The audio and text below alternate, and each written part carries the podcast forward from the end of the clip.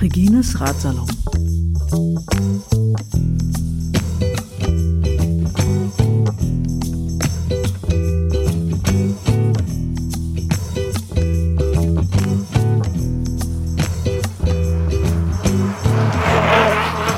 Zum Wohl. Prost. Prost. Heute mit Kölsch. Heute mit Kölsch. Mit Kölsch aus Köln. Äh, wir podcasten heute für den Radsalon in der Nähe vom Rheinenergiestadion aus einer, was ist denn das eigentlich so? Kneipe mit Essen und Biergarten oder sowas, ne? Tapas. Tapas Bar. Bar, genau. War irgendwas mit Wald. Stadtwaldgarten, genau. Wir podcasten aus dem Stadtwaldgarten. Wir haben uns ein Kölsch bestellt, mit dem wir gerade angestoßen haben. Und warum sind wir eigentlich hier? Weil Rheinenergiestadion ist ja eigentlich ein Fußballstadion. In der Nähe ist auch die Sporthochschule Köln, aber auch in der Nähe ist das Albert-Richter-Stadion. Und ich dachte ja, ne, optimistisch wie ich bin, dass wir schönes Wetter haben und dann uns schön da beim Albert-Richter-Stadion in den Wald setzen und ein bisschen Vogelzwitschern haben. Aber erstens ist das Albert-Richter-Stadion eine Baustelle, also ist zu. Wir haben mal reingelinst, gibt es ein bisschen was zu sehen. Zweitens ist es also wirklich äh, bewölkt und kühl und vor allem windig. Und deswegen haben wir uns also entschlossen, heute gibt es mal wieder Radsalon aus der Kneipe. Mit Sehr Kölsch. schön. Genau. Bei mir zu Gast ist heute der Guido Lange. Herzlich willkommen im Radsalon, Guido. Ja, Dankeschön. Schön, dass ich kommen kann. Das freut mich auch außerordentlich. Wir haben ein bisschen eine Geschichte, ne? wenn ich äh, die mal erzählen darf. Also einerseits ähm, ist, hat ja der Radsalon eine äh, Gast-Männer-Obergrenze von 33 Prozent, die schon länger bei äh, 36, 38 Prozent ist. Weshalb ich ein bisschen ähm, zögerlich war, äh, dich äh, deiner Anfrage äh, zu folgen. Ähm, Guido hat angefragt, weil er ein äh, Buch geschrieben hat, mehrere auch, aber es geht insbesondere um eins, das heißt Abenteuer Atlantik, 4000 Kilometer entlang der Westküste Europas. Und damit ist äh, Guido einer von den äh, vielen, die angefragt haben, die im Selbstverlag ein Buch rausgebracht haben und gefragt haben, ob sie das im Ratsalon mal vorstellen dürften. Und tatsächlich war äh, Guido noch äh, gerade so einer der ersten. Danach kamen noch ein paar weitere Anfragen, die ich tatsächlich alle abgelehnt habe wegen der Männerobergrenze. Äh, bei Guido Gies gerade dachte ich schon, naja, hm, aber ich dachte, naja, machst du mal. Aber alle weiteren musste ich dann ähm, leider erstmal zumachen. Guido, wie ist das eigentlich für dich, wenn du das so hörst? Also ja, du darfst in den Ratsalon, aber eigentlich ist die Männerobergrenze überschritten. Das finde ich besonders also ehrenvoll dann schon. Also äh, ich finde das irgendwie cool, dass es sowas gibt. Äh, ich ich finde das fast, äh, fast ehrenvoll, dass ich natürlich dann trotzdem kommen darf. Das ist ja schon mal toll. Und ähm, äh, ich war ja auch schon einmal da. Und da war es ja auch so, dass die Quote schon überschritten zu sein drohte. Und ich finde das irgendwie, für mich ist das lustig. Ich mache das so mit. Ja. Und ich finde das irgendwie cool, weil das äh, hatte ich noch nicht, sage ich Ja. mal so. Wir hatten ja auch damals schon mal überlegt, woran das eigentlich liegt. Ne? Dass also ob es weniger Frauen gibt, die Bücher im Selbstverlag rausbringen, ähm, ob es mehr Männer sind, die das machen und von äh, den Männern, die das machen, die ein bisschen mehr einfach rumgehen und anfragen und hier, ich möchte zu Gast sein und Frauen das vielleicht eher weniger machen. Also äh, Stichwort, ne, es gab halt noch keine Frauen, die bei mir angefragt haben. Hier, ich habe selbst ein Buch rausgebracht und äh, äh, würdest du das im Ratsalon vorstellen wollen? Ähm, Im Gegensatz dazu gab es aber, naja, Floki, den kennt man ja schon im Ratsalon. Gut, der hat nicht angefragt, der hat später sein Buch rausgebracht. Der hat angefragt, ob er von seiner Reise podcasten kann. Oder wir haben das so ein bisschen zusammen ausgemacht. Stefan Padberg hat sich äh, gemeldet. Hier, Regine, guck mal, das ist mein Buch. Äh, lies mal, vielleicht gefällt's dir habe ich dann mit Fluki zusammen vorgestellt und dann kamen halt noch ein paar Anfragen, aber keine einzige Frau dabei. Also ich hatte äh, ja festgestellt, dass äh, Self-Publishing, also selbst Bücher machen und verlegen, äh, dass das mehr Frauen sind als Männer oder äh, Mädels statt Jungs, weil es sind auch viele Jüngere, wirklich Junge dabei, die schreiben. Das Genre ist allerdings auch äh, variierend. Die machen dann mehr Young Adult, Fantasy sowieso. Ah, keine, keine hier ich von meiner Fahrradreise. Richtig, Ja. aber aus der meiner ganzen Abenteurer-Ecke. Ich mache das jetzt seit ein paar Jahren, die Abenteuer, und habe ganz viele Menschen kennengelernt. Und da sind mindestens die Hälfte Frauen, die Abenteuer machen. Und auf einige von denen haben auch Bücher gemacht. Warum die jetzt nicht angefangen, weiß ich nicht. Also das ist nicht so, dass es nicht gemacht wird. Es ist nicht so, dass die Abenteuer, ich glaube, das wird auch noch zunehmen. Ich habe immer mehr, lese ich davon. Und das sind ungefähr bei mir, in meinem Bekanntenkreis gleich viele. Warum denn hier nicht anfragen, weiß ich nicht, weil auch aus Marketing-Sicht sind Frauen eigentlich viel geschickter. Die machen viel besser Social Media, die haben die besseren Geschichten oft, weil das die emotional eben- ist und so. Ja, vielleicht machen aber, die einfach mehr Blogging, ja, äh, Instagram. aber ich glaube nicht, dass sie es nicht das brauchen. Buchmedium Das glaube ich jetzt auch nicht, dass sie es nicht brauchen. Ja. Also das ist schon interessant.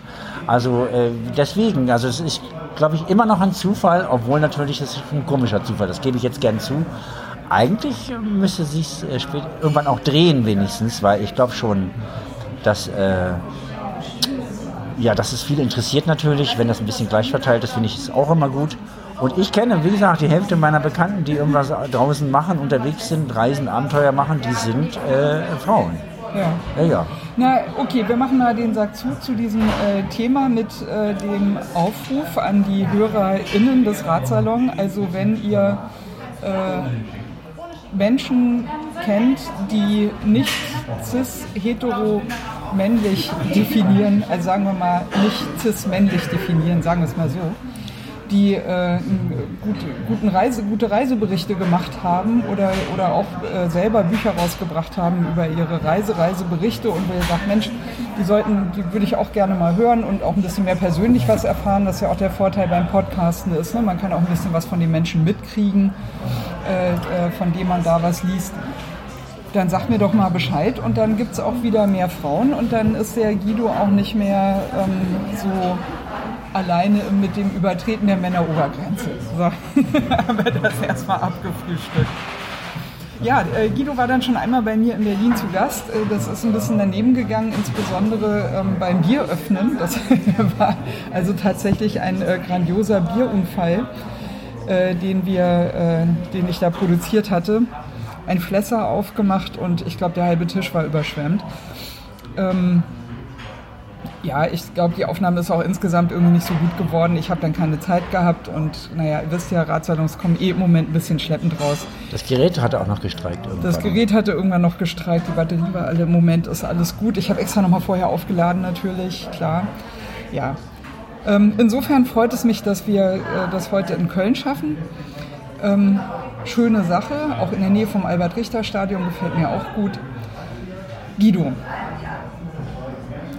was steht in deinem Buch drin? Da ist drin, äh, ja, meine Radreise entlang äh, der Westküste Europas, so heißt es ja. Es sind zwei Radrouten, einmal von Rotterdam in die Bretagne und einmal von der Algarve in die Bretagne. Ich bin beides Male in Brest in der Bretagne gelandet, im selben Hotel Vauban, im Zimmer, ich sag mal so 664 oder so. Genau im selben Zimmer Zimmer. Genau das gleiche Zimmer. Nicht schlecht. Und beim zweiten Mal habe ich nicht den. Nee, das habe ich dann nachher gefragt, ist dieses Zimmer wieder frei? Ah, okay. Ja. Äh, Bei meiner ersten Ankunft äh, Rotterdam-Bretagne war ich, kam ich an dem Tag an, witzigerweise, wo die Tour de France startete. In Brest en Bretagne. Ja. Ja, das fand ich irgendwie auch witzig. Aber ich habe mich dann doch entschlossen, morgens um sechs mit dem Zug wegzufahren und nicht den Start abzuwarten, weil mir haben alle gesagt, das ist ganz toll, das ist ganz aufregend. Aber ehrlich gesagt, es ist fast nur Merchandising und sehr mer- merkantil. Die Fahrer sind ja dann von dort sofort weg, fahren Ja, sehr siehst schnell. du- Siehst du einmal da los Siehst und einmal dann kurz dann kannst du wieder abhauen. Ja, und äh, die Hotels waren voll damals mit, mit Promotion-Kräften, die ja. irgendwie. die äh, ganzen ja, Teams, die, die, die, die. Tourkarawane. Ja, und ich hatte dann auch in der Umgegend von Brest hatte ich dann sogar äh, Schwierigkeiten, ein Zimmer zu bekommen. Und ich hatte dann äh, mich an das Zimmer erinnert, habe das beschrieben am, am Telefon. Äh, ein paar Tage vor der zweiten Ankunft dann habe ich dann dort wieder angerufen und die sagten, ja, ja, das kann sich nur um dieses Zimmer handeln. Die haben das, glaube ich, dann nachgeschlagen und wussten das dann. Ich habe aber nicht erzählt beim zweiten Mal, dass ich mein Fahrrad dabei habe und das im Zimmer auseinandernehmen möchte, verpacken möchte für den Zug.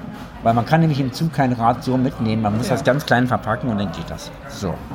Und dann äh, beim ersten Mal kam ich da äh, nass triefend an und dann mochten die das nicht und ich musste auf der Straße das Fahrrad verpacken. Oh nein. Und diesmal habe ich es einfach heimlich in die Ecke geschoben und später dann mit nach oben genommen.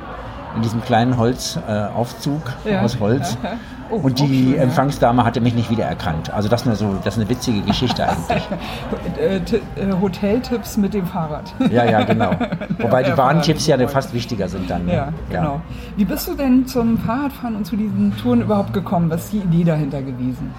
Also ich hatte irgendwann äh, nach vielen, vielen Jahren, wo ich keine Gehaltserhöhung bekommen habe, auch, wenn, auch weil die Stromrechnung gestiegen war, habe ich keinen mehr Gehalt bekommen. Das gab es damals noch nicht, dass man sagt, es tut uns so leid, dass ihr mehr für den Strom bezahlen müsst. Da gab es keinen Arbeitgeber, der damals Mitleid hatte. Hatte ich in 2017 mir ein, dafür ein Sabbatical erstritten. Und habe gesagt, dann nehme ich nicht halt ein Sabbatical und bin ein paar, paar Monate abwesend.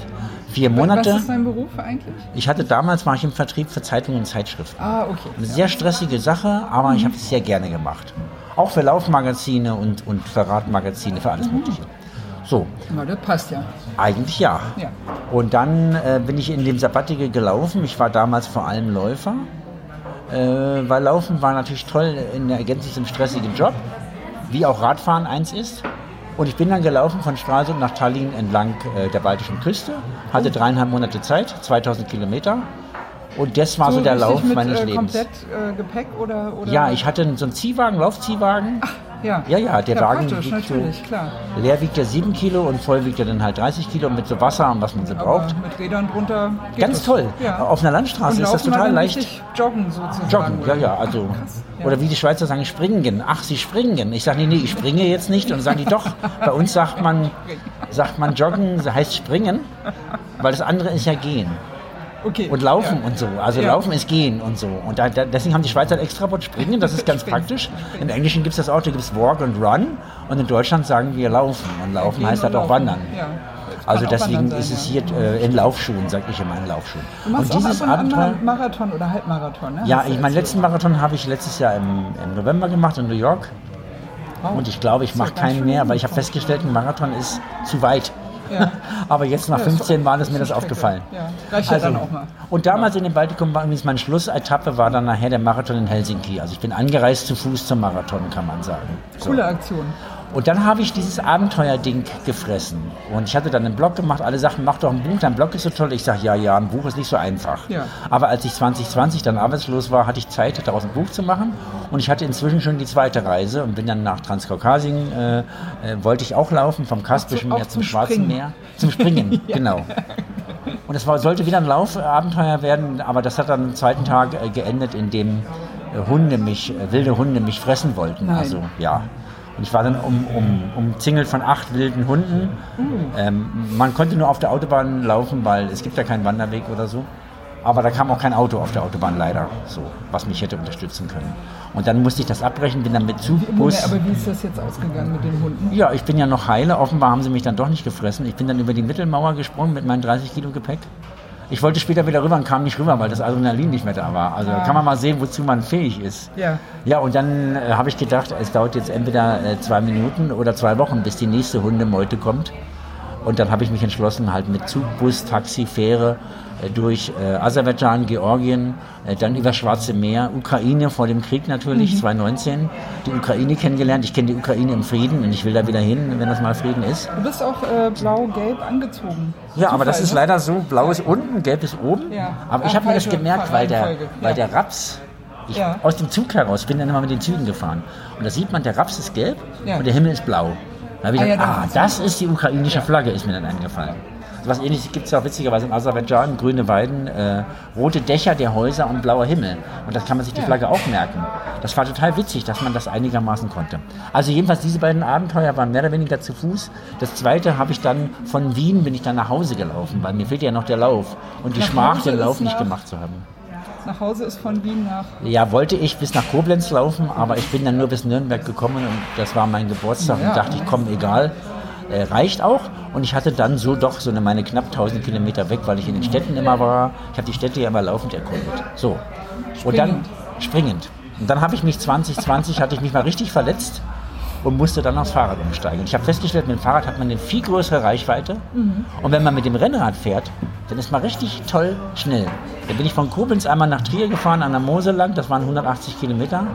Äh, natürlich hat mir der Arsch dann gebrannt, aber ehrlich gesagt fand ich das ganz toll, weil das kann man natürlich laufend nicht schaffen. Also ich nicht. Ja, So. vor, vor allem im Gegensatz zum Laufen kannst du ja beim Fahrrad auch mal, was man so nennt, die Füße hochnehmen und das rollt trotzdem Es weiter. rollt. Großartig. Ja, Ne? Das ganz ist ja toll. Übrigens, übrigens der Grund, warum ich nicht laufen kann. Ja. Also ich habe Laufen ist anstrengend. Ne? Laufen, also joggen und so. Ja, ne? ist anstrengend. Naja, nee, das ist nicht mein Problem. Das würde ich ja machen. Das ist nicht mein Problem. Mein Problem ist, dass wenn ich halt die Füße nicht mehr bewege, ich halt nicht weiterrolle. Ja, allerdings. Das kann ich mental nicht verknusen. Deswegen Ja. kann ich nicht laufen. Ich kann Radfahren, aber ich kann nicht laufen. Also ohne das zu weit zu treiben, man könnte noch Inline skaten vielleicht, aber das ist auch nicht jedermanns Sache und jeder Frau. Gut, Ja. jedenfalls bin ich jetzt aufs Fahrradfahren gekommen. Ich laufe im Winter jetzt, in der kühlen Jahreszeit. Und je älter ich werde, desto schwer, schwerer fällt mir bei Wärme oder Hitze das Laufen im Sommer, das Joggen. Weil äh, ich dann schnell. Und Fahrrad ist ganz toll. Im Sommer ist Rad toll, im Winter ist Fahrradfahren kalt an den Füßen, an den Fingern. Das stört Ja. mich nach wie vor. Äh, Es gibt jetzt äh, beheizbare Handschuhe, aber sowas, damit fange ich nicht an mit sowas. Also ich will nur sagen, Fahrradfahren und meine Abenteuer können ja jetzt nicht nur Monate dauern, sondern nur noch Wochen, weil ich ja Urlaub nehme dafür. Richtig. Und ich kann meine Radtouren, äh, so Rotterdam, Bretagne waren zwei Wochen, Algarve, Bretagne waren äh, dreieinhalb Wochen. Das kann man super schaffen. Und warum hast du dir diese Ecke ausgesucht? Ja, die Bretagne. Die Bretagne war ja der Zielort beide Male. Da habe ich im Baltikum, im ersten Abenteuer, habe ich ja diese Bretagne-Krimis gelesen. Von diesem Jean-Luc de Banalek. Noch nie von gehört. Das ist so ein äh, Kölscher, eins Kölscher, jetzt aber äh, bretonischer Autor, der die Krimis schreibt, die inzwischen noch verfilmt werden mit Kommissar Dupin. Ach, Ja. Und der Dupin ist strafversetzt worden aus Paris in die Bretagne und muss dort ermitteln und ermittelt dort ich überall. alles, was in Frankreich nicht Paris ist, ist strafversetzt. So, genau. Weil Hauptstadt, Hauptstadt äh, viel mehr als hier. Hier ist die Hauptstadt auch schon groß, aber dort ist die Hauptstadt alles, wie du sagst. Genau. Das ganze Land ist ja auch noch sehr zentralisiert Zentral. auch nach Paris ausgerichtet. Der Mittelpunkt ist vor Notre Dame ein Stern. Ja. Das ist die Null und ab diesem Stern werden alle Autobahnkilometer gemessen und so weiter. Das ist alles nach diesem einen Sternchen, Alles der eingelassen ist im Pflaster vor Notre Dame. Und das ist der Maßstab. der, der ist ein, französische Nullpunkt. ja, Ja. genau. So, der Urmeter. So, Ich, auch in ich würde gerne mal an dieser Stelle übrigens äh, den Mike Bischoff grüßen, den radelnden Feuerwehrmann, und der auch schon im Radsalon zu Gast war, in einem sehr frühen Radsalon. Und zwar deswegen, weil der jetzt, äh, der wohnt in der Wilhelmstadt, also Spandau-Wilhelmstadt, der hat nämlich ähm, Lokalkrimis jetzt auch geschrieben, Mörderische Wilhelmstadt. Und äh, schreibt sehr gut, sehr unterhaltsam, macht wirklich Spaß und hat seine Bücher auch als Podcast eingelesen. Kann man also äh, im Podcatcher äh, der Wahl, kann man eingeben, Mörderische Wilhelmstadt und dann kann man sich von Mike und anderen, ich war auch schon mal zu Gast und habe ein Kapitel vorgelesen und anderen als Podcast äh, die Bücher vorlesen lassen. Also wer gerne Lokalkrimis mag, äh, Mike muss sich da überhaupt nicht verstecken und äh, Wilhelmstadt ist schon auch also kultiert Pflaster, würde man in Berlin sagen. Kann man machen. Genau. Also Grüße an Mike. Äh, Grüße von mir unbekannterweise, weil ich trage mich seit längerem mit einem Krimi über mein katholisches He- äh, Wahlheimatkaff bei Koblenz. Ich stamme aus dem Osten, wohne aber da seit 20 Jahren. Ich will das mal machen, aber bis jetzt traue ich mich nicht. Ich habe aber jetzt begonnen, falls er das hört, die Figuren zu entwickeln. Also ich mache das irgendwann mal. Ne, Das vielleicht, äh, vielleicht hast du ja mal Inspiration für ihn und er wagt sich da auch mal an andere Dinge. Nee, umgekehrt. Ich werde von ihm erstmal hören, was er gemacht hat. Und ich glaube, da kann man ganz viel von abgucken. Jemand, der schon toll geschrieben hat, ich traue mich das noch gar nicht. Hör mal in seinen Podcast rein Mach und dann ich. kannst du ja mal schauen, ob es äh, dich fängt. Mike Bischoff habe ich mir jetzt Mike abgespeichert. Genau. Mörderische Wilhelmstadt. Jedenfalls, wir waren bei den Lokalkrimis aus der Bretagne und, Und die Sehnsucht. Die Ja, Sehnsucht die nach Sehnsucht. diesem Ort. Ja. Äh, tatsächlich äh, hat mich das nicht mehr losgelassen. Und im Abenteuer Baltikum habe ich ja diese Bücher gelesen alle. Mhm. Und das war zwar die ganz andere Ecke von Europa, aber ich habe dieses ganze Allerdings. Maritime, der Fisch, äh, die Muscheln, dieses Ganze mit den Booten und so. Und irgendwie ich, fand ich das immer so witzig, dass ich da sitze und lese und gucke dann auf, auf den Hafen oder so. Ja, Und aber jetzt- nicht, nicht in Frankreich, Nee, sondern eben. im Baltikum. Und ja. es war dann auch so, es stand an einem Leuchtturm in Kolobrzeg, in Kolberg, in, in der polnischen Ostsee, stand dran Brest, Francia, 4700 Kilometer, also nicht die direkte Autobahnweg, sondern eben Küstenlinie. Und da habe ich gedacht, eines Tages fahre ich dahin. Es gab immer wieder so kleine Fingerzeige auf die Bretagne, so will Ja. ich damit nur sagen. Und das fand ich so witzig. Also da stand natürlich nicht dann Brest in Weißrussland, nur Brest in Francia. Auch polnisch stand das Ja. da dran. Ja, wenn man an der Küste immer weiterläuft, kommt man da irgendwann auch an. In die andere Richtung halt. Das fand ich irgendwie ganz witzig. Und jetzt habe ich es halt gemacht, habe von beiden Seiten die Bretagne erfahren, aber den Rest der Westküste eben auch noch. Und, und äh, das ist natürlich toll, weil weil ich war noch nicht in Portugal. Äh, Portugal war dann bei der zweiten Tour Algarve Bretagne die, die, die, die, die Start, der Start. Und ich muss sagen, Portugal grandios. Also mir hat das alles gefallen. Immer wo ich war, fand ich es ganz toll. Und Portugal hatte ich vorher noch nicht. Und ich muss sagen, es stimmt alles, was man über Portugal liest. So ist es auch. Kommt hin. Äh, du hast also sozusagen zwei Touren gemacht. Einmal, äh, Moment, einmal von, Rotterdam. von Rotterdam. ja, hilf mir nochmal. Rotterdam, Bretagne Genau. und also Niederlande. Also einmal von der einen Richtung und einmal von der anderen Richtig, Richtung genau, nach richtig. Brest. So, Ja. einmal, also quasi einmal von oben runter und einmal von unten hoch. genau. Ja, genau, so habe ich es doch richtig im Kopf. Genau. genau. Und du hast aber, glaube ich, äh, beide irgendwie erstmal getrennt verarbeitet und dann jetzt aber zu einem Buch zusammengeschmolzen. Hat- Hatte ich in Erinnerung, war das? Äh, Nö, gar nicht mal verarbeitet. Ich hatte wieder meinen Blog weiter fortgeführt. Der Blog heißt jetzt immer noch abenteuerbaltikum.com. Den werde ich auch weitermachen. Ja. Ich wollte erst einen neuen machen, dann fange ich wieder bei null Followern an. Das ja nicht, dass ich so viele Follower hätte, aber die freuen sich schon, wenn es weitergeht und dann müssen die sich nicht umstellen. Ja, richtig, so. richtig, richtig. Und jetzt kommt da sogar mein neuestes Abenteuer, was ich in Zukunft mache. Island wird da auch da stattfinden. Also abenteuerbaltikum.com ist der Blog, der in kostet einem, auch Geld. einem Wort. In einem Wort. Ja. Und das ist der kostet auch Geld ein bisschen und das ist aber, da kann man genügend äh, Fotos und Videos hochladen, da unbegrenzt und so. Und äh, Social Media kann man dir irgendwo folgen, auch wenn wir schon dabei sind? Äh, Twitter, Mastodon, Ja, deswegen, Facebook? die Hälfte meiner Profile auch, heißt oder? Abenteuer Baltikum irgendwie, Ah, von ja, dem okay. ersten äh, Abenteuer. suchen und dann wird man dich schon finden. Aber ich glaube, in Insta heiße ich auch Abenteuer Baltikum. Äh, in Facebook Blog ich, glaube wahrscheinlich ich. auch verlinkt, ne? Ja, gar nicht mal so. Also das sind ja so kleine Bildgeschichten. Also man muss sagen, das Buch erscheint, äh, ich sag mal, Monate, wenn nicht Jahre später. Ja. Da erzählt man in Ruhe, was man erlebt hat. Und da lässt man auch Dinge weg, wo man sagt, das war jetzt auch nicht so wichtig. Im Blog ist es so ein täglicher Eintrag. Da ist ja so der Abend. und bist noch beschäftigt. Ja. Und, Aber auch ja. viel Unwichtiges dabei vielleicht. Ja, Aber es gibt immer eine Geschichte des Tages. Es ist keine chronologische Sache. Ich bin heute Morgen wieder aufgestanden, weil das ist ja super langweilig. Sondern es ist immer, wenn da nicht viel zu berichten gibt an dem Tag, dann ist er relativ einfach gehalten. Und dann kommt die Geschichte des Tages, hat dann irgendwas zu tun mit dem, was ich erlebt habe. Und äh, Insta ist für mich eher so, ja, so ein kleiner fotografischer Schnellschuss, fünf, sechs Bilder. Mhm. So. Vielleicht auch eine schöne Erinnerung für dich auch, ne? dass du nochmal so siehst. Ja, ich gucke dann eher im Blog. Also wenn ich später das Buch mache, gucke ich Ja. tatsächlich später Ja. nochmal im Blog. War das jetzt ein Audi 80 oder ein Audi 100, der mich mitgenommen hat? Ja. Hat die Paella ja 6, 6 Euro oder 8 Euro gekostet. Das gucke ich dann dort nach, weil das soll ja auch stimmen für alle Zeit. Und ein Buch ist wirklich gedruckt, das ist dann nochmal was anderes. Das ist dann wirklich, für mich ist ein Buch aber auch ein, ein Abschluss des Abenteuers. Also wenn das Buch dann erschien, das ist jetzt das dritte Buch, was ich gemacht habe mit Abenteuer Atlantik, dann ist es ein Abschluss. Dann kann ich die restlichen Bilder wegschmeißen eigentlich, Ja. weil die, die da nicht reingekommen sind und die, die jetzt nicht irgendwo in Social Media gelandet sind, die kommen dann auch nicht mehr. Ja. Ich habe jetzt wieder Platz schaffen müssen auf meinem Computer, Mhm. weil ich mir keinen neuen kaufen will und dann muss ich jetzt alte Videos und Bilder mich trennen, die ich nicht mehr gebraucht habe. Ja. Dann ist das auch irgendwie gut. Verständlich. Also genau. äh, gut, das sind ein paar mehr es als bleibt lebendig und sauber. ja, und, und das ist ein Exemplar, was ich zwar nur brauche dafür und die anderen 999 äh, muss ich dann irgendwie anderweitig sehen, wer die kauft, aber es kann dann nachschlagen auch. Das ist für die Ewigkeit. Das sind dann auch die besten Bilder, die Bilder werden immer besser. Also jetzt sind das fast alles Hochformate, ja die ich so fotografiert habe und die auch schon auf Hochformat fotografiert sind und die dann auch ganz toll jetzt wirklich geworden sind, vom Ausschnitt her und so. Also das er, er, hat sich bei, bei dir auch das Fotografierverhalten geändert, Ja, kann man sagen, besser. durch die, durch, die, äh, durch die Nachbereitung, dass wenn du dann unterwegs bist, jetzt du ein anderes Auge gekriegt hast. Ja. Ne? Muss ich so und so und so aufnehmen, Ja. damit das dann auch passt. Also Abenteuer Atlantik war das erste äh, Reise, die ich gemacht habe, wo ich schon dachte, da wird wahrscheinlich ein Buch draus. Und die ersten beiden habe ich so gemacht und habe im Nachhinein geguckt, was habe ich denn eigentlich für Handy-Knipsfotos. So. Ja.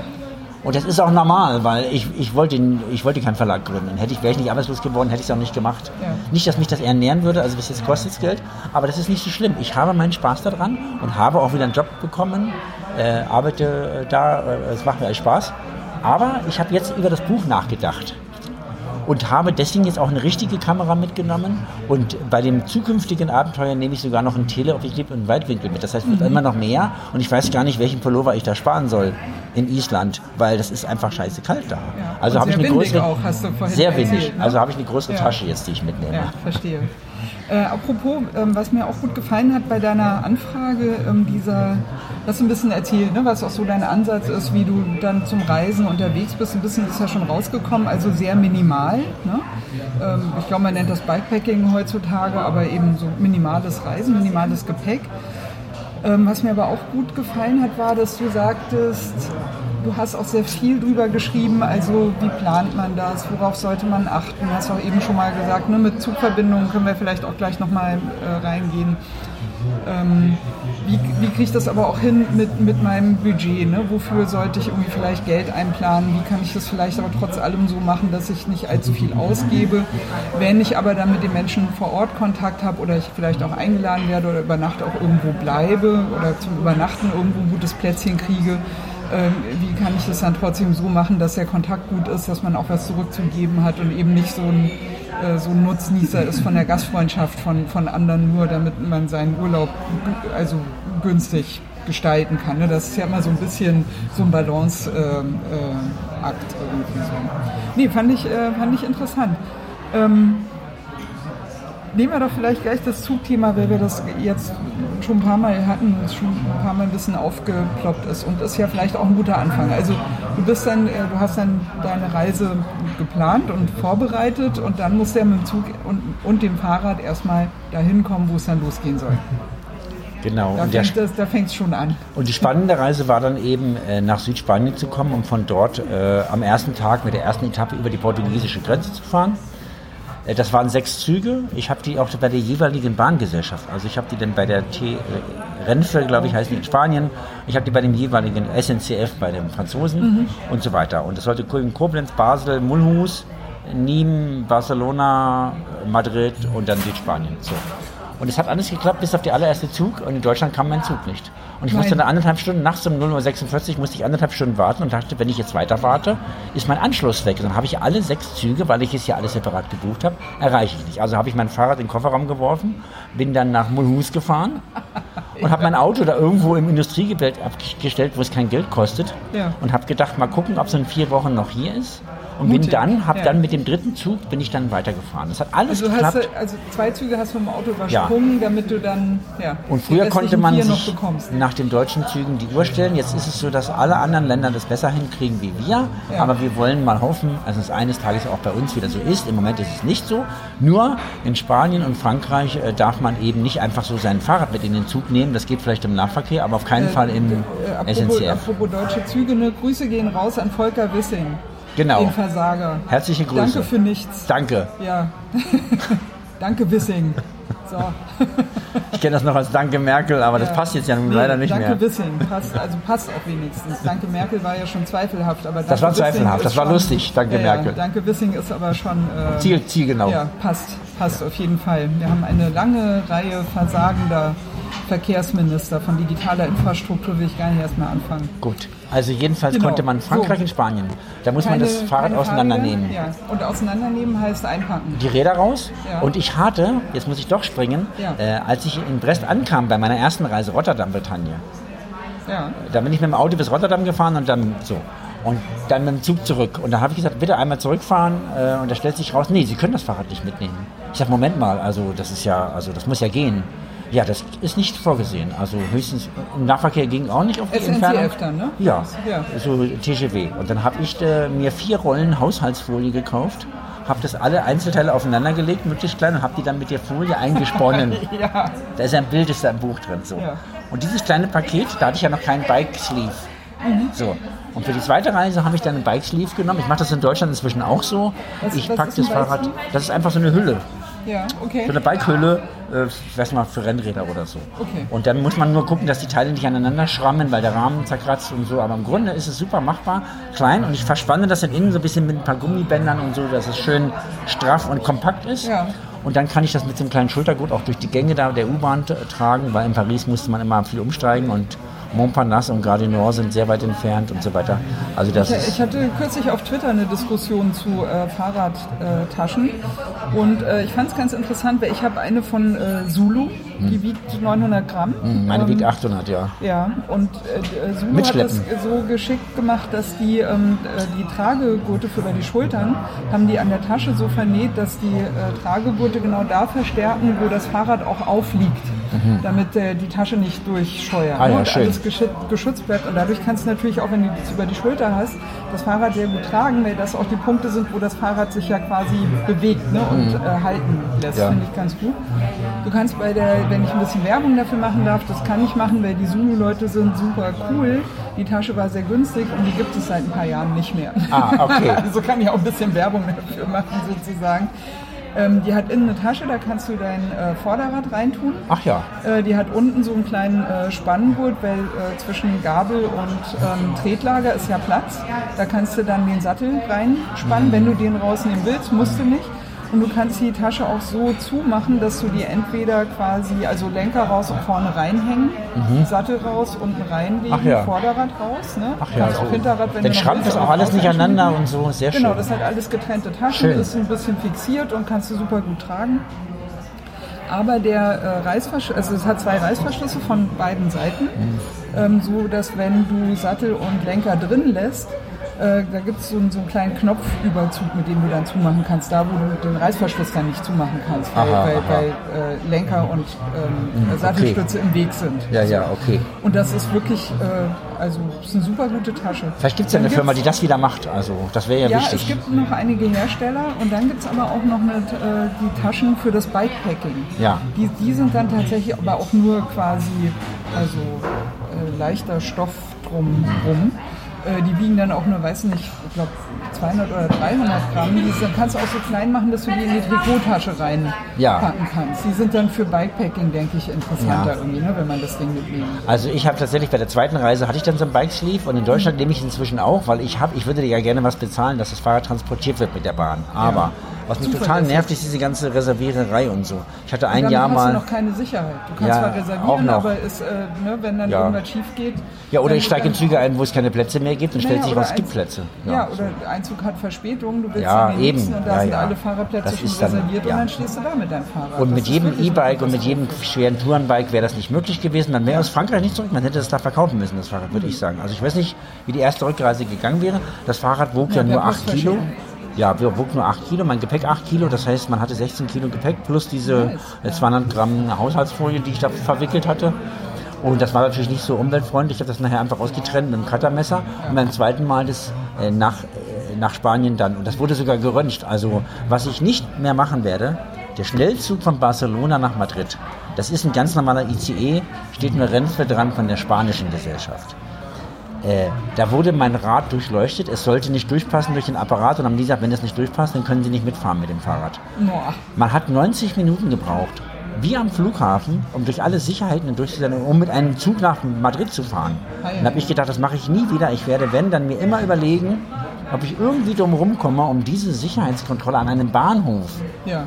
Das ist für mich völlig abartig, weil was, was für einen Sinn ergibt der Schnellzug, wenn man 90 Minuten Check-in hat für den Schnellzug? Wohl wahr. Also das ist ja total krass. Und äh, wovor ich Was mich für einen Sinn ergeben Inlandsflüge, wenn man eh viel, viel früher Richtig. am Flughafen sein muss und dann auch nicht länger Ich- braucht als mit dem Zug? Ich bin zehn Jahre lang von Köln nach Hamburg äh, gefahren und, oder von Koblenz nach Hamburg und ich habe errechnet viereinhalb Stunden mit dem Flieger und fünf Stunden mit der Bahn. Also äh, es, kein Unterschied. es ist kein Unterschied. Ja. Also einzig, was ich, was ich immer hätte gelten lassen, wäre so gewesen, so Berlin-Köln. Das ist nicht ganz schön lang, aber Ja. Ehrlich gesagt, mit diesem ganzen Geht Sicherheits... auch sehr gut. Ja, ja mit diesen ganzen Firlefanz, das kannst du vergessen.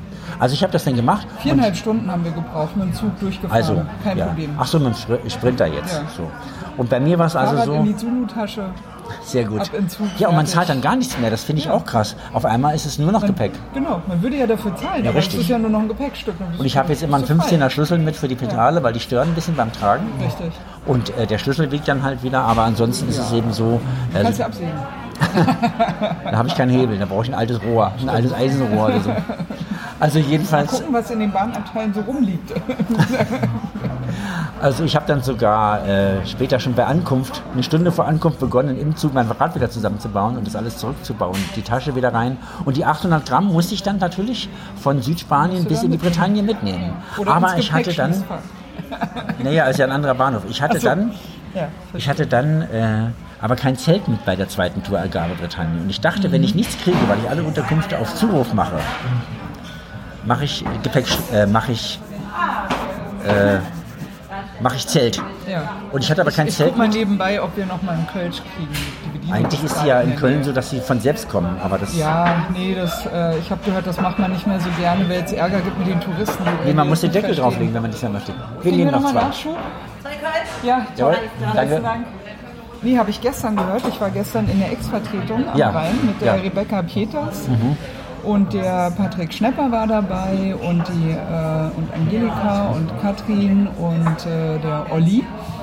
Und äh, der Olli hat sich ein bisschen beschwert, hat gesagt, das ist ja hier so ein Touri-Ding. Und wir waren dann die Letzten, die dann noch so rausgefegt wurden und haben dann gefragt, warum es nicht hier einfach gleich auf den Tisch. Ne? Also es ist ja, dafür ist ja Köln bekannt. Richtig. Du gehst in den Biergarten, kriegst Richtig. du hast noch gar nicht bestellt und kriegst gleich das erste Glas Genau, immer frisch, immer und frisch. bevor es ganz leer getrunken ist, kriegst du schon gleich deinen nächsten hingestellt. Und da gab es wohl Probleme mit Touristen, insbesondere nicht deutschen Touristen, die das nicht verstehen. Dann gibt es natürlich Ärger, dann reklamieren die und auf so eine Diskussion hat es natürlich auch keine Nein. Lust. Also Tourismus macht Traditionen kaputt. Aber hier sind wir weit genug außerhalb. Eigentlich müsste es hier funktionieren. Ja. Also ganz kurz, dieses Bike Sleeve wäre mein Ersatzzelt gewesen, um da einfach bei ist Regen ja hineinzuklettern. ja, habe ich mir klar, gedacht. wenn du- ja. ja. wenn ich sowieso mit habe. Ich hatte eine Isomatte, 400 Gramm, einen Schlafsack mit 400 Gramm und dieses Bike Sleeve mit 600, 800 Gramm. das, Das heißt, schon so schwer wie ein Zelt. ja, da könnte man reinkriechen oder man macht das Vorderrad noch rein, um das ein bisschen äh, geräumig zu Ich machen. glaube, du hast da gerade eine Marktlücke entdeckt. Ich glaube, das könnte gehen. Ja. Und ich würde das auch machen mit dem Ding. Äh, ich brauche das aber nicht. Ich bin tatsächlich immer in Kleinstunterkünften untergekommen irgendwo. Das Wetter war ja gut genug ist, ne? und Vorsaison ist sowieso super. Ich musste nichts reservieren. Ich bin einfach irgendwo hin und habe gedacht, das schaffe ich noch. Hier, das Kaff ist nicht schön. Ich fahre ins nächste Dorf Ja. oder in die nächste Stadt. Ich habe einmal finden. 170 Kilometer gehabt bis nach Santander, weil ich dachte, ich will unbedingt, wenn, dann bis nach Santander. Und dann war ich auf einem anderen Rhythmus und konnte dann 100 Kilometer bis Bilbao. Das heißt, äh, die Großstädte liegen ja nicht so gleichmäßig verteilt. Richtig. Und ich wollte Bilbao angucken und Santander. Santander hat sich nicht gelohnt. Liegt aber an dieser Warum tollen. nicht? War hässlich? Oder Nee, da war, ja, was heißt hässlich? Da war nichts Spannendes. Ich habe gedacht, das muss irgendwie ganz toll sein, weil das liegt ja auch an so einer Bucht und so. Äh, da ist ja so ein. So Also die Bucht ist schön, aber die stand nicht so. ja, also das Schönste war an Santander die Ansicht von einer Fähre, als man den weg, hin, wegsetzte in der Fähre. Nach, Santander ist schön von hinten. nach Pedreña. Naja, witzig. Es ist jetzt nicht hässlich oder so. Äh, oft sind ja die Städte, gerade in Spanien, nicht so zerstört worden wie bei uns im Krieg, wo wir jede zweite Stadt und auch in Frankreich viel später. Da waren Städte dabei, die waren pittoresk. Und da Ja. waren andere Städte, da war nicht ein einziges altes Haus, weil es hieß, ja, die Deutschen hatten da in, in Lorient zum Beispiel einen U-Boot-Hafen. Und die Stadt wurde mehrfach bombardiert komplett. Es gibt nicht ein altes Haus. So. Und die Städte sind gleich groß wie die Nachbarstadt Wann. Das ist einleuchtend, wenn man einen U-Boot-Hafen erwischen will, um den Gegner militärisch zu schwächen, dann muss man gleich eine ganze Stadt hinüber. Ja, aber die Deutschen haben das betrieben und ich meine, der Hass war groß, das kann ich Ja. mir gut vorstellen. Also ich kann nur sagen, Das, äh, das äh, war wahrscheinlich, Kann man nicht widersprechen. wir sind keine Militärs, Gott sei Dank, und wir wollen auch nicht genau Ahnung haben davon. Es ist wohl eine Logik des Krieges, sage ich jetzt mal. Also jedenfalls ähm, äh, hatte ich dann immer kleine Unterkünfte und äh, bei 170 Kilometer, äh, dann habe ich halt das kleine Hotel hinter Bahnhof noch erreicht, irgendwie, was ich mir da ausgeguckt habe. Ich fahre dann immer in die Stadt, mache mein gehasstes Google an, Mhm. äh, gucke da rein, was gibt es, wie es kostet es und dann nehme ich irgendwie was und ich bin dann auch nicht mehr in die Stadt, weil das war einfach zu spät, ich war total fertig. Ja. Mit Ach und Krach an die Ecke, die Tortilla essen und das war's. Einmal Fußball gucken, es kommt immer Fußball im Fernsehen, jeden Tag, ich weiß nicht, wer das spielt, es spielen immer Menschen und es gibt immer ein wichtiges Fußballspiel. Und dann war es das schon wieder für den Tag. Und mit der Fähre rüber nach Pedreña war dann total schön und dann äh, mit den Leuten unterhalten. Also das waren einer von vielen, vielen Tagen. Und trotzdem fand ich das toll, mal diese 170 Kilometer die gemacht zu haben. Ich hatte ja keinen Pausentag. Ja, verstehe. Ah, verstehe. ja. ja. Und dann war das ein besonders strapaziös, aber es ging dann auch, weil lange Zeit waren Berge. Und dieses Nordspanien, um das herauszuheben, also Portugal haben wir schon gesagt, ganz toll. So, aber Nordspanien, diese Berge, das ist ja ein Eldorado für Radfahrer. Aber da fährt nicht äh, Frau und Herr Müller Fahrrad mit ihrem Gemüsekorb und dem Kind, sondern da fahren halt nur Sportler. So, und die trainieren da. So. Ja. Die trainieren ja nicht, ich fahre ja nur. So. Und hab- tatsächlich äh, muss das eine tolle Gegend, ganz tolle Gegend Ja. für Radfahren. Und die alte äh, Carretera Nacional 634, das ist die größte Hauptstraße im Norden Spaniens, nennt sich auch Gran Via del Norte. Die ist kaum mit Autos befahren, weil die fahren jetzt alle auf der, die fahren alle auf der Autobahn. Rad Radreise, Rennradreise, Geheimtipp im Radsalon. Und die fahren alle auf der. Autobahn und deswegen war die Landstraße und das ging halt hoch und runter, hoch und runter. Du strampelst dann 17, 20 Minuten die drei Kilometer nach hoch. Ja. Oben plötzlich der Atlantik, neue Bucht, Yes. neue Wellen, Foto, Foto, Neue Foto. Fischrestaurants, neue Muscheln. Nee, da erstmal kein Restaurant. In der Gegend war nicht viel. Und dann war das, da wird man richtig schön kalt beim Fotografieren. Ja. Mit dem Handy fotografiert, mit der Kamera fotografiert, hochkant fotografiert fürs Buch und dann eiskalt alles verpackt und dann wieder runter. Und dann ist man so richtig kalt im Tal. Man rauscht dann die nächsten drei Kilometer irgendwie, ich sag mal, fünf Minuten runter und dann hoch. denkt man, jetzt habe ich mich wahrscheinlich erkältet, hat man aber nicht. Und dann über eine kleine Flussbrücke und dann wieder die nächste Ansteigung. In die nächste Bucht. Und das sind ja, und irgendwann denkt man, ich, ich fotografiere jetzt nicht die nächste Bucht, die sind ja alle gleich, die sind alle eine schöner als Bucht. die andere. Ja. Das ist so toll gewesen. Und ich dachte, das kannst du nicht bringen, du musst wenigstens ein Foto machen, du kannst doch hier nicht an dieser Bucht vorbeifahren. Also wer jetzt neugierig geworden ist, äh, sollte auf jeden Fall sich äh, Guidos Buch äh, zulegen. Ich Wegen der Bilder. Mal, wegen der Bilder Ja, natürlich, ja. Abenteuer Atlantik. Nee, aber du hast ja auch deine Reisetipps da rein verfasst, Natürlich, Ne? Also mal, natürlich. wer, wer auch einfach gerne mal wissen möchte, wie packe ich das irgendwie an, wie kann ich planen, wie kriege ich das hin mit dem minimalen Gepäck und so weiter, äh, ist mit dem Buch auf jeden Fall auch gut beraten und kriegt noch schöne Bilder dazu. Ja, die Bilder sind Ja. halt 200 Bilder auf 236 Seiten, also sind sehr viele Bilder und die sind, äh, wie gesagt, von der zweiten Reise Algarve, Bretagne, alles großformatige Bilder mit Ja. einer richtigen Kamera. Und das macht ganz viel aus. Also im ersten Durchblättern macht man einfach nur so einen Spaziergang entlang der Küste und sagt, ach ja, guck mal hier, da war ich auch, da will ich nochmal hin, ah ja, sehr schön. Ach toll, jetzt kommt ja dann äh, Porto, dann kommt dies, dann kommt Santiago de Compostela und so weiter. Und denkt man, ja, das ist wie so ein Spaziergang. Und dann äh, beim zweiten Mal liest man dann halt die Geschichten äh, dazwischen. Und ich hatte ein bisschen Bedenken, ob es abenteuerlich genug wird. Weil das Baltikum und Transkaukasien, wie ich vorhin sagte, waren ja abenteuerlich. Und ich dachte, mein Gott, das ist Westeuropa, was soll da, wo soll das Abenteuer liegen? Aber die kleinen Geschichten waren dann doch abenteuerlich genug, ja? Kleine Geschichten, du meinst auch Begegnung mit Menschen. Menschen, die, äh, ja. Genau, oder, oder auch Phänomene oder auch plötzlich ist da eine andere Sprache. Also dieses ganze Galizisch, äh, Kantabrien, Baskisch. Asturien, Baskisch, Ja. das sind ja alles keltische Sprachen. Äh, äh, da so, wir müssen dann halt, Spanisch kann ich nicht, aber ich habe dann halt drei spanische Worte gesagt.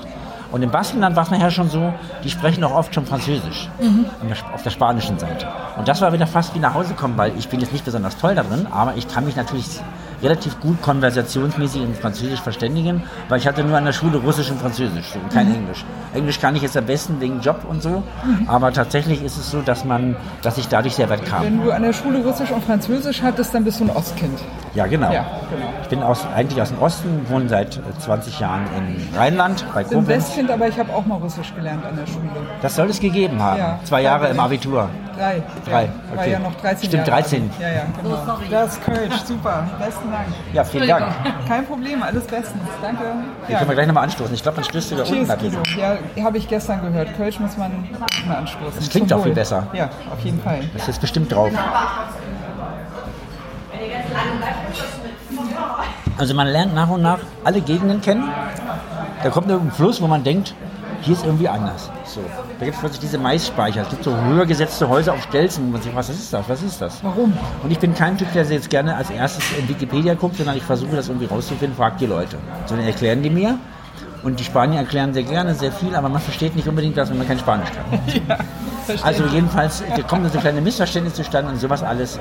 Eine Sache war auch mit dem Speisen, mit dem Essen. Ich weiß gar nicht, was ich in Portugal so richtig hatte, aber nachher hatte ich immer Tortilla.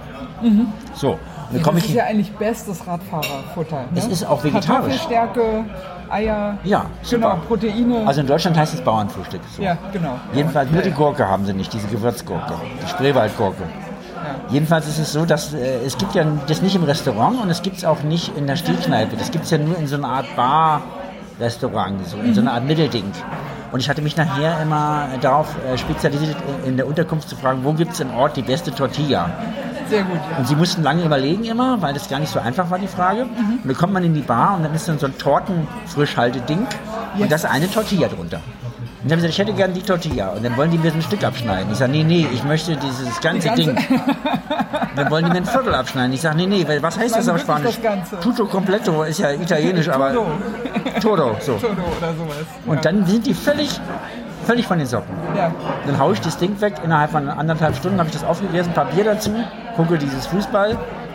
Und dann werden die Und dann ganz nervös, dann, dann backen die noch eine. Ja. Weil normalerweise ist das Kommen für acht bis, zehn, ja, acht bis zehn Leute, falls einer noch Hunger hat. Ja. Dafür ist das da. Also für diesen Eventualfall. Und dann kommt einer und isst alles. So. Das war total witzig. Und sowas gibt es halt jeden Tag. Hast einen bleibenden Eindruck hinterlassen wahrscheinlich. Es gibt Erzählen sich heute noch die Ja. Alten im Ort irgendwie, weißt du noch damals, Da kam als dieser einer. verrückte Radfahrer kam, der einfach die ganze Tortilla mal eben weggefressen hat. Ja. Oder wenn ich bedenke, in Portugal, ich bin in the middle of nowhere gelandet, in Brunheiras. Das ist auf der Hochfläche, wo man kein, da geht es nicht runter und hoch, da geht es mal waagerecht oben lang. So. Und da war ein Ort, der war nichtssagend. Und da war ein Café. Und das war so eine träge Sonntagnachmittagsstimmung. Und da bin ich da rein und die Männer spielten ganz aufgeregt Domino. Das fand ich ganz toll. geil, ja. So Männer Genau. die dann ganz in sich sind, die machen Strichlisten und, und gewinnen oder verlieren, keine Ahnung. Es ging jedenfalls nicht ums Geld. Ja, So. mit, mit Domino bin ich nie warm geworden, aber ich finde es auch sehr beeindruckend, Spannend. wenn die Leute da so voll drin sind. Und, Total äh, spannend. Ja. Und du guckst dazu und fragt man den höflich, Entschuldigung, darf ich äh, Sie fotografieren? Ja, ja, kein Problem. So. Dann geht man an die Theke und dann haben die da irgendwie sechs Stücken Kuchen äh, und denken, hoffentlich kommen noch sechs Leute heute, weil das ist ja dann nichts los. Und du denkst so, hm, Ich habe gesagt, ich nehme das, das, das und das und zwei Mal Galau. Da war ich total begeistert. Das war über die Hälfte des Nachmittagsumsatzes, den sie gemacht hat. Und die war total begeistert. Und dann war ich auch sofort natürlich involviert, weil die hat das dann den Dominospielern erzählt, was ich da bestellt habe. Und sie dachte, das wäre für mehrere Leute, dass wir eine Gruppe sind. Aber ich war allein an meinem Tisch. Dann habe ich den Tisch gedeckt. Und Portugal hat ja so geile, diese Kuchen, diese kleinen Kuchen mit diesem Pudding. Pastel de. Nata. Das ist äh, Sahne. Das ist also ein Sahne. Ja, so wie Pudding ähnlich. Ja, ja, so. genau. Pastel de Ganz, Nata. ganz toll. Und das gab es nachher nicht mehr. Und ich habe mir was angewöhnt. Äh, als Läufer ist man ja eher so, dass man auf Ausdauer setzt. Das heißt, man isst eigentlich nur Frühstück und Abendbrot. Ja. So hat man schön stundenlang nichts zu essen. Äh, und das trainiert dann den Stoffwechsel. Und, genau. So, und jetzt hatte ich mir nachher einen Stoffwechsel angewöhnt, alle 90 Minuten zwei Kuchen, zwei Kaffee. Ja. Also das Gegenteil. Ja. So, und das ging in Portugal Ja super. gut, aber Kaffeekuchen, ist, das geht ja auch direkt gleich in die Muskeln rein. Also ja, aber es ist nicht, ja äh, das ist das Gegenteil von Ausdauer. Ja, verstehe. wo man ja eher Eiweiß isst und dann sagt, dann muss der Körper jetzt mit zurechtkommen. Ja, verstehe. Der muss halt das verbrennen, was er hat. Und Kohlenhydrat ist ja wie, wie, wie Leichtbenzin. Das ist ja richtig geil. So. Und, den, und das war auch noch billig. Also dieses ganze äh, äh, Tisch voll Kuchen und Kaffee kostet 5 Euro. So. Nachher sind es dann irgendwann, irgendwann 8 Euro. In Spanien sind es dann irgendwann 9 oder 12 Euro. Und in Frankreich kommst du in einen Café, haben sie Kaffee? Ja, ist klar. Haben sie Kuchen? Nee, Kuchen haben wir nicht. Wir sind die Café. Patisserie dann Dann habe ich gesagt, ja, ja, Patisserie. Boulangerie, Patisserie. So, dann ich in die ja. Patisserie. Äh, haben Sie Kuchen? Ja. Haben Sie Kaffee? Nee, Kaffee gibt es einen Kaffee. Ich sagte, dann muss ich ja jetzt den Kuchen irgendwie. Ja, ja, das kennen die. Nimm, mal mit. So, und dann bin ich mit dem Kaffee halt, äh, Kuchen in den Kaffee. So. Und dann haben die ein Klo. Nee, Klo haben wir nicht. Also meine drei Grundbedürfnisse, die ich alle 90 Minuten hatte, musste ich dann aufteilen in Zukunft.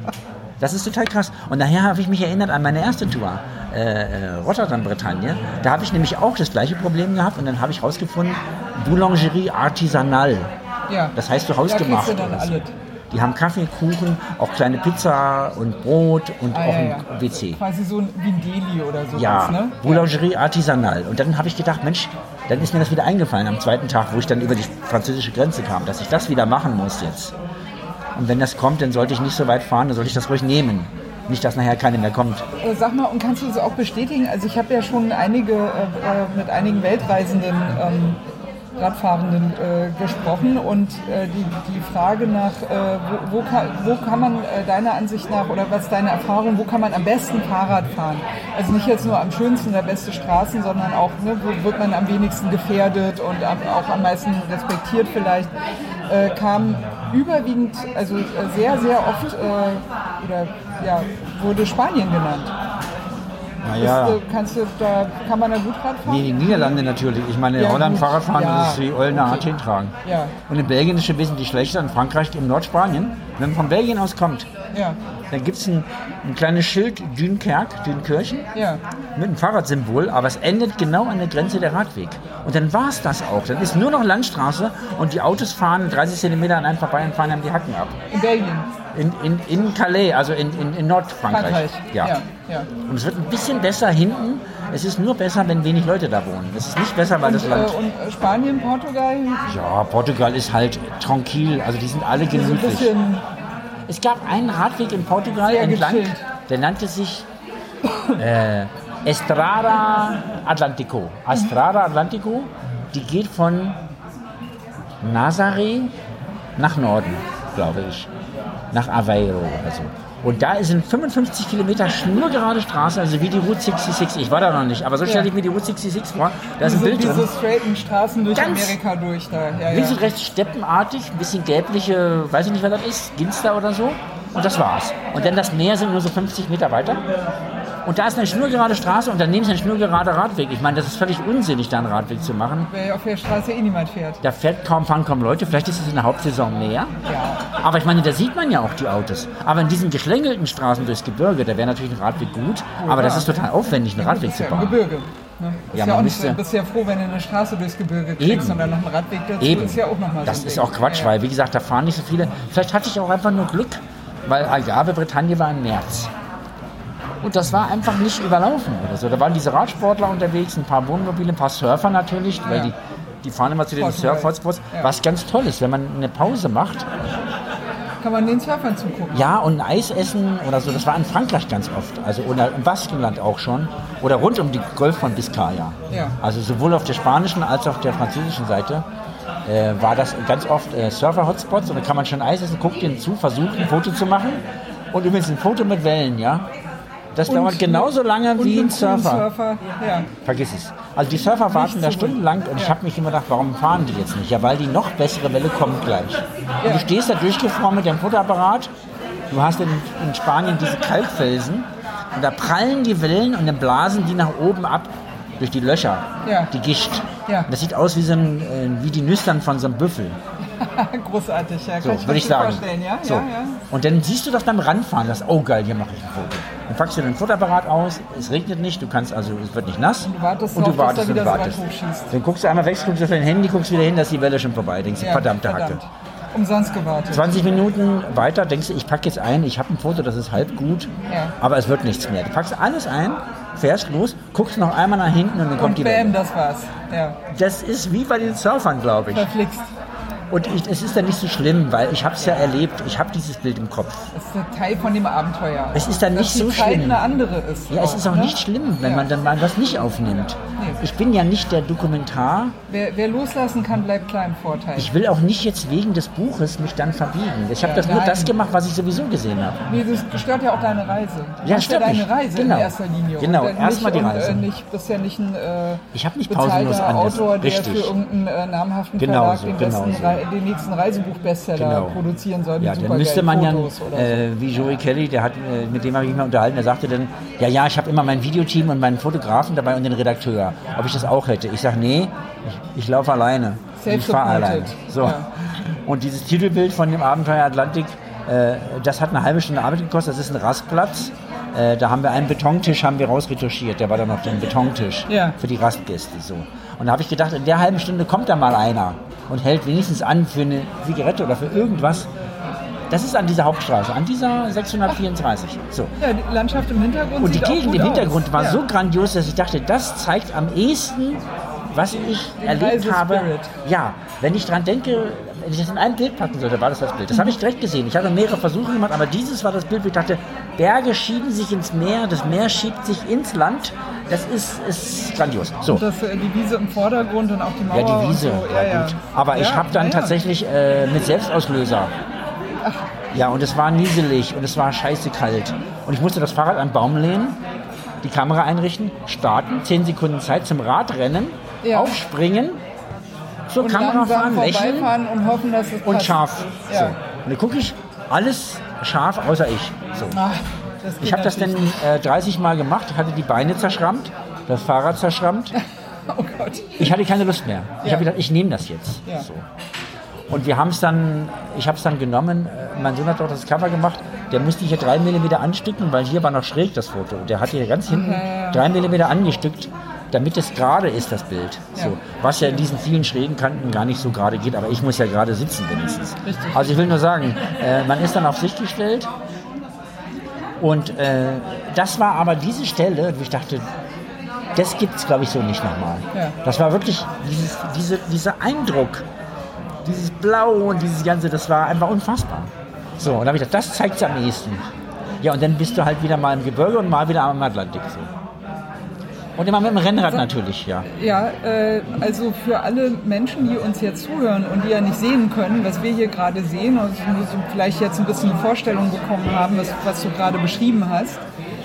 Wenn Leute mal dein Buch sehen wollen und vielleicht sogar auch äh, käuflich erwerben wollten, was, was müsste man da tun? Also das gibt es in jeder Buchhandlung, in jeder Ach, Buchhandlung. ja, Sehr schön. Also innerhalb von 24 Stunden kann das jede Buchhandlung besorgen. Ich finde das sehr gut. Man verdient theoretisch mehr, aber da kommt es mir nicht drauf an, wenn man es in meinem eigenen kleinen Webshop bestellt, ampelpublishing.de. Das ist mein Kleinstverlag, ampelpublishing.de wie die Ampel Ja. und Publishing halt wie publizieren. Äh, aber wenn es im, im Buchhandel bestellt wird, dann geht die ganze Großhandel-Buchhandelsschiene wird dann bedient. Und dann merken die alle, da ist irgendwo einer, den das interessiert. Und das ist immer ganz gut auch für mich, auch wenn es jetzt nicht viel bringt. und den Buchladen um die Ecke Und die Buchhandlung bringt es auch was. Ja. Der kriegt auch seine 30 Prozent oder wie viel der kriegt. Ja. Das- Ich finde das sehr gut. Also die Lieblingsbuchhandlung kann das bestellen. Die kann aber auch, wenn es sehr gut gefallen sollte euch das Buch, kann die mich auch im Impressum ampelpublishing.de sind alle Kontaktdaten, Handynummer und so weiter, können die mich kontaktieren und mich zu einer Lesung einladen. Ah, das ist natürlich auch Dann werdet ihr schon mal der erste Ja. Gast, so, Ja, Gästin, also vielleicht auch als Paare oder ist egal. whatever. Ja. Und dann äh, würde ich das auch machen. Ich komme überall hin. Äh, es gibt es überall in jeder Buchhandlung. Es gibt bei Äh, meinem und kleinen Verlag. äh, und mit Sicherheit auch nicht nur in der Buchhandlung lesen, sondern wenn jemand sagt, hier, wir haben irgendwie ne. Bikepacking, wir haben Fahrradladen, wir sind spezialisiert auf, Ja. ne, ne, ne, würden gerne mal Lesungen machen Ja. oder irgendwelche äh, örtlichen Fahrradinitiativen, Ja. kultige Kneipe, irgendwas, äh. Lesungsabend oder Ich so. war schon im Massiv Central in Frankreich, äh, Frankfurt, Entschuldigung, Frankfurt am Main. Ich war auch schon im Eddie, Eddie Wood Attack. Eddie merkst, ne? Greift an. Ja. Eddie Attack in Nürnberg habe ich auch schon gelesen.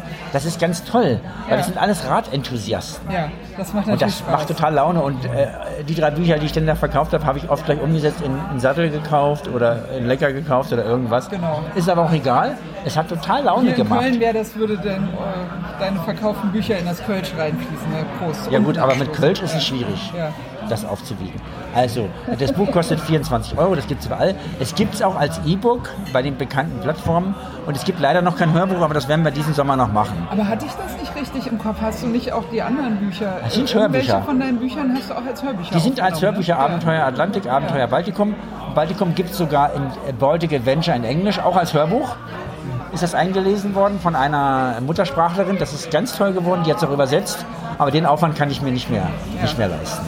Also wenn ich nochmal den äh, schon äh, erwähnten und gegrüßten Mike Bischoff erwähnen darf, der gesagt hat, also seine Bücher als Hörbücher, das kann er nicht leisten, das wird, äh, wird zu teuer und das kriegt er nicht hin, weil irgendwie ne Tonstudio buchen, ne, ne, ne, ne, ne. Richtig, das kostet. Also äh, äh, du hast da irgendeinen Weg gefunden und äh, Mike, falls du jetzt zuhörst, ne?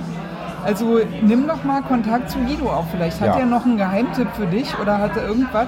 Ich glaube, äh, habe ich, dir ja. vielleicht äh, auch hilft, deine äh, mörderische Wilhelmstadt-Krimis mal.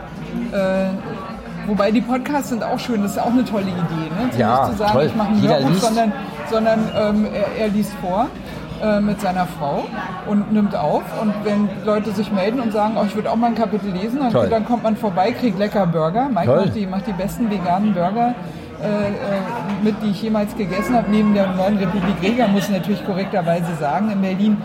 Aber ähm, das ist doch ein fairer Deal, oder? Gehst Schön. du hin und liest und wirst auch gut bewirtet. Ja. Und äh, äh, ja, schon ist auch, ist auch schön. Ja. Also das Buch gibt es überall, gibt es äh, auf den Plattformen. Genau. Äh, äh, die Hörbücher sind auch Amazon-tauglich sogar. Und Amazon, was ich total krass fand, die bestimmen den Standard. Wenn. Amazon sagt, es ist technisch nicht gut, dann gibt es das nirgends. Das finde ich total krass. Krass, okay. Ja, das finde ich un- unglaublich. Spannend. Aber es ist auch, ja, die haben wohl die Marke. Aber die verlieren stark. In letzter Zeit ist es so, wenn die mal was verkaufen, springt man sofort drastisch im Ranking. Das bedeutet, die verkaufen nicht mehr viel Bücher und Hörbücher und Zeug. Beobachtet, ja. Ja, ich glaube, dass die äh, Ja. leiden unter diesem Image, was sie da. Ja. ich will nicht, dass es für ihn eng wird, aber ich finde es gut, wenn die Ach Leute doch, einmal nachdenken. Genug, das kann schon eng werden für ihn. Ich finde gut, wenn die einmal nachdenken, die Leute, und sagen, nehme ich jetzt meine Buchhandlung um die Ecke oder bestelle ich alles beim gleichen Höker? So. Richtig. Ja, also äh, gibt es auch auf den Lesegeräten, es gibt dann noch Tolino, Nuke, äh, Pocketbook und wie die alle heißen, da, dafür ist das alles angepasst. Aber es gibt teilweise nur als Textedition. Ja. Also die, das richtige Ah, ja. Buch hat halt richtige Bilder und es gibt nicht alle Bücher mit allen Bildern, weil das ist wieder technisch schwierig. Ja. Und übrigens ist es auch aufwendig im Druck. Die sind gedruckt, die Bücher in Koblenz. Bei einem Drucker, der ist jetzt nicht mein besonderer Freund. Ich ärgere mich jedes Mal, weil er nicht auf den Quark kommt. Aber ich mache es immer wieder bei ihm, weil es bei mir ist, wo ich wohne. Weil der Umwelt äh, zertifiziertes Papier nimmt und so weiter. Mhm. Und weil er auch Interesse hat irgendwie daran, an den Büchern selber. Und das hat man ja ganz selten. Normalerweise werden die Bücher am anderen Ende der Welt gedruckt irgendwie. Das ist bei mir nicht der Fall. Sind doch liebevoll gemacht und äh, mit einer Klappe drin, wo man innen die Routen hat und eine richtige Routenkarte und so. Also das habe ich schon versucht und ich habe selber auch Spaß daran natürlich. Also, nee, muss ich äh, sagen, das ist mir auch aufgefallen, als ich es mal in die Hand genommen hatte und äh, mal ein bisschen durchgeblättert und reingeguckt. Also da, äh, man merkt schon, dass da ein bisschen mehr dahinter steckt, als einfach nur so ein, naja, ich, ich mache jetzt mal dieses Buch, ich zimmer das irgendwie zusammen und dann geht das raus als Self-Publishing und wird schon. Nee, das wird nicht. Also das ist wirklich so, die Leute möchten tatsächlich auch zu Recht, alle möchten natürlich auch, und es kostet ja 24 Euro, das Ja. muss man auch merken. Ich möchte nicht, äh, ich sage mal, eine schöne Geschichte in einem sch schlecht verpackt bekommen. Ich möchte schon eine, eine gute Geschichte kommen, die auch ansprechend verpackt ist. Und ähm, durch diese Fotos halt, ja, da bin ich ein ganz klein bisschen drauf stolz, äh, das gemacht zu haben. Und da haben Zu auch mehrere zu Leute mitgeholfen, äh, die Fotos zuzuschneiden, aufzubereiten. Äh, ja, die, die Lektorin ist eine Grundschullehrerin, eine Bekannte von mir, die macht das sehr gerne. Sonst ginge das gar nicht. Lieber Guido, als Ja. wir uns das letzte Mal zu unserem Podcast-Versuch getroffen haben, da stand Weihnachten vor der Tür und ich dachte, hey, das ist ja ein gutes Timing, weil ne, man sucht ja immer, und so ein Buch ist ja ein tolles Weihnachtsgeschenk, weil Ja. man sitzt dann da an den langen, dunklen Abenden und hat äh, Fernweh und ich denke, da ist man mit so einem Buch dann genau richtig beraten, wenn man die Pläne macht für die nächste Saison. Jetzt haben wir Mai. Am Sonntag steht äh, rund um Köln äh, schon vor der Tür. Also die Saison ist äh, richtig losgegangen. Die Frühjahrsklassiker sind äh, durchgefahren. Die Pläne für den Sommer stehen wahrscheinlich äh, schon. Aber trotzdem, ich würde sagen, wer noch Inspiration sucht für eine Reise, äh, ist mit dem Abenteuer Atlantik auf jeden Fall gut beraten. Wir haben auch gehört, es ist nicht nur einfach, also nicht nur einfach Geschichten erzählt und Bilder, es ist auch die Routenbeschreibung drin, es ist Planungshilfe dabei, ne, worauf muss ich achten, was muss ich mitnehmen, nicht zu viel einpacken, äh, wie, wie komme ich überall gut durch, dass auch wirklich ein schönes Erlebnis wird. Insofern würde ich sagen, das ist ja schon äh, eine lohnende Sache, auch einfach zur Tourenplanung. Also nicht nur ein schönes Schreib- Buch zum, zum Angucken, Ja. lesen, durchblättern, Bilder zur Inspiration haben, sondern durchaus auch, wer da mal jetzt gesagt hat, ach, da will ich auch mal, der wird auf jeden Fall äh, brauchbare Info finden. Auch Teilstrecken lohnen sich. Ich sage mal, nur die nordspanische Seite, da fährt parallel eine Bahn. Die fährt von Ferrol nach Gijon und dann weiter nach Santander, weiter nach Bilbao, weiter nach San Sebastian oder Donostia, wie es glaube ich heißt. Äh, Das sind mehrere Regionalbahnen, die anknüpfen. Und meine Idee wäre, man fährt Und mit der... muss man das Rad nicht verpacken. Nee, genau. Und da fährt eine Regionalbahn, die fährt alle zwei Stunden und die, die schließen aneinander an. Und man könnte die Hintour mit, also nur diesen Teil machen. Man muss nicht so eine, so eine krasse Tour daraus machen. Und übrigens, wer eine Frage hat, äh, guido.lange.ampelpublishing.de. Es ist die einzige Mailadresse, die es gibt in diesem kleinst selbst einzel Ein-Personen-Verlag. Äh, ihr könnt jederzeit fragen. Ich freue mich natürlich auch über Austausch. Ich selber mache auch demnächst die nächste Tour um Runde Island. Äh, Buch steht in den Sternen, gucken wir mal. Äh, ich mache viele Boote, viele Fotos und wenn die gut werden, werde ich vielleicht nicht widerstehen können. Äh, das soll dann noch opulenter, noch schöner werden und auch noch breiter, äh, weil die Erde ist ja eine Scheibe, wie wir alle wissen, und eine Landschaft ist im Hochformat immer schwierig abzubilden. So sieht's aus. Also Doppelseiten und groß soll das werden. Und äh, da, das wäre so mein Traum. Gucken wir mal. Aber deswegen freue ich mich über jeden einzelnen Austausch, den wir haben. Äh, Finde ich immer toll. Ich habe Freunde, die schicken mir Reiseberichte. Es will nicht jeder gleich ein Buch machen. Buch ist ziemliches Handicap auch. Man kann auch einfach podcasten. Man kann podcasten.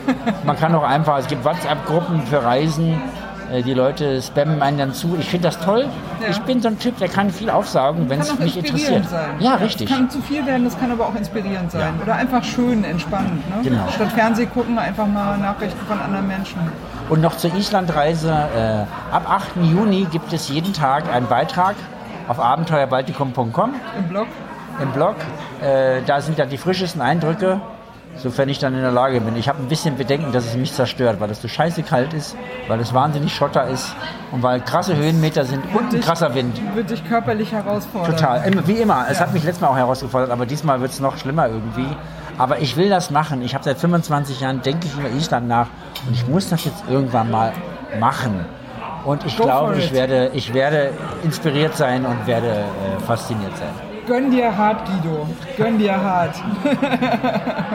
Wir werden sehen. Ja, ähm, das ist eigentlich auch schon fast ein Schlusswort, würde ich sagen. Ich hoffe, dass es mit den Hintergrundgeräuschen erträglich war. Als wir kamen, war es noch relativ ruhig. Jetzt hat sich alles ein bisschen gefüllt. Wir äh, kriegen bestimmt gleich nochmal äh, Kölsch. Genau, du hast schon gewunken. Nee, ich habe erstmal noch gesagt, Moment, Ah ja, okay, alles klar. Wir kriegen bestimmt gleich nochmal einen Kölsch und werden uns mal, äh, passt ja jetzt auch zur Gegend, wo du unterwegs warst, nochmal Tapas gönnen. Genau. Denke ich mal, noch ein bisschen äh, den äh, Abend ausklingen lassen. Hast, liegt dir noch was auf dem Herzen? Möchtest du noch irgendwas äh, loswerden, bevor wir hier beenden? Ja, zwei Dinge. Wo immer ihr seid, geht raus, lauft, fahrt Fahrrad, das macht ihr sowieso, finde ich ganz toll. Ich liebe alle Menschen, die sich draußen bewegen. Und zweitens, äh, wenn ihr das Buch toll findet, macht eine Rezension bei Thalia, Hugendubel, macht das bei eurem kleinen Buchshop, wo ihr es gekauft habt. Jeder Buchhändler hat auch einen Webshop und auf dem kann man auch eine Rezension schreiben. Oder beim großen Höker, den wir vorhin schon erwähnt haben, äh, bei Bewertungen Große Verlage haben große Netzwerke und das haben wir nicht. Die beauftragen einfach 500 Leute und dann machen die da ihre Sternchen. Wenn es euch gefallen hat, macht es. Ich würde mich total freuen. Wäre auch eine Art von Feedback oder ihr schreibt mich direkt an, könnt ihr auch machen. Äh, Ich würde gerne anschließen, also ja, geht Radfahren, aber redet auch über das Radfahren, redet über die Radfahrbücher, ne? nicht nur äh, Mund zu Mund, sondern auch in diesem Internet. Und übrigens, äh, ihr könnt auch gerne über Radsalons reden, die euch besonders gut gefallen haben, nur mal so am Rande äh, erwähnt, weil äh, Werbung machen, Reichweite ist nicht so mein Ding, aber ich freue mich natürlich immer, wenn mal eine Rückmeldung kommt, hey, dieser Radsalon war gut oder guck mal, da ist das und das drin oder äh, das habe ich gerne gehört oder sowas. Ihr könnt euch sagen, auch sagen, wenn euch was nicht so gut gefallen hat, aber ändern lässt es im Nachhinein nicht mehr. Also, äh, äh, also reden über Radfahren ist eine gute Sache. In dieses Internet schreiben über Radfahren, über äh, Bücher, Menschen, whatsoever, die mit Radfahren zu tun haben, ist sowieso immer eine gute Idee. Also Guido, da würde ich mich äh, sozusagen vollumfänglich anschließen. Reisen bildet. So sieht's aus. So, Kölsch ist leer. Wir ordern Neues. Wir wollen auch was essen. Guido hat mich sehr gefreut, dass das geklappt hat. Vielen Dank. Habt noch einen schönen Abend. Das ist eigentlich äh, Mittwoch ist heute. Ne? Nee, Dienstag ist heute. Dienstagabend, genau.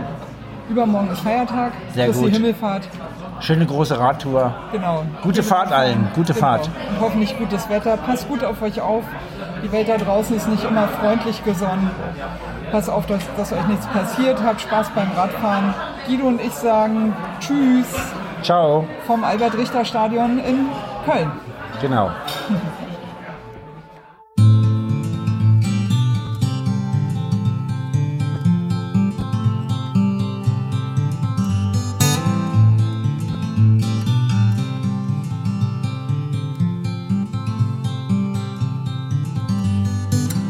Maybe you're tired of the waves that come and knock you off your feet. I'd long to see you on a day when you won't drown. The constant dragging and deceit, your hands been tied in there to greet a life that's bounded to a world that keeps on taking every day.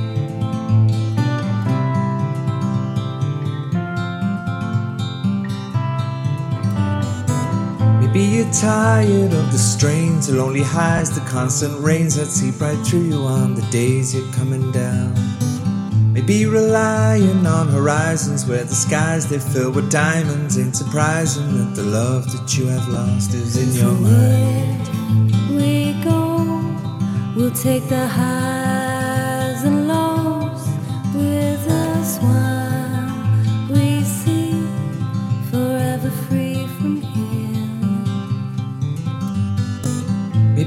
tired of the waves that come and knock you off your feet, I'd like to see you on a day when you won't drown. Maybe the answer lies beneath these scattered words. They flood our streets, and now the lights without the power flicker on into the night. We go, we'll take the highs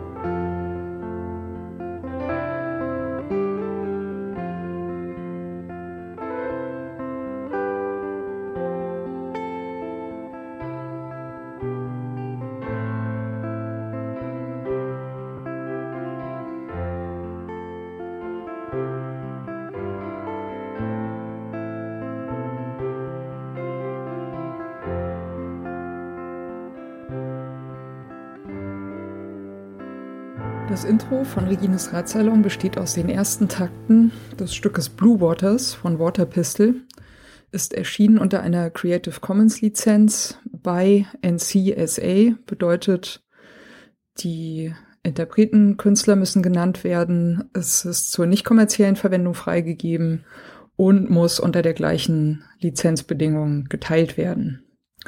Hineingemischt in diese ersten Takte ist ein ähm, Sample, das heißt Bicycle Passing von Bescu, ist aus dem Free Sound Archive. Und zum guten Schluss haben wir am Ende noch ein Stück, das heißt Horizons, ist von der Gruppe Train Room und ist auch unter Creative Commons Lizenz erschienen, äh, mit der Bedingung bei, also die Interpreten, Künstler müssen genannt werden. Der Radsalon selbst steht auch unter einer Creative Commons Lizenz und zwar in dem Fall eine bei NC ND Lizenz bedeutet bei der Künstler Interpret muss genannt werden. NC Non-Commercial, also ist zur nicht kommerziellen Benutzung freigegeben und ND No Derivatives, sprich es ist nicht erlaubt, äh, Stücke daraus herauszuschneiden und in anderen Zusammenhängen äh, weiter zu verwenden. Das ist mir vor allem deswegen sehr wichtig, weil ich gerne nicht möchte, dass das, was Gäste oder Menschen im Radsalon sagen, aus dem Zusammenhang gerissen, irgendwo gesampelt und weiterverwendet werden kann.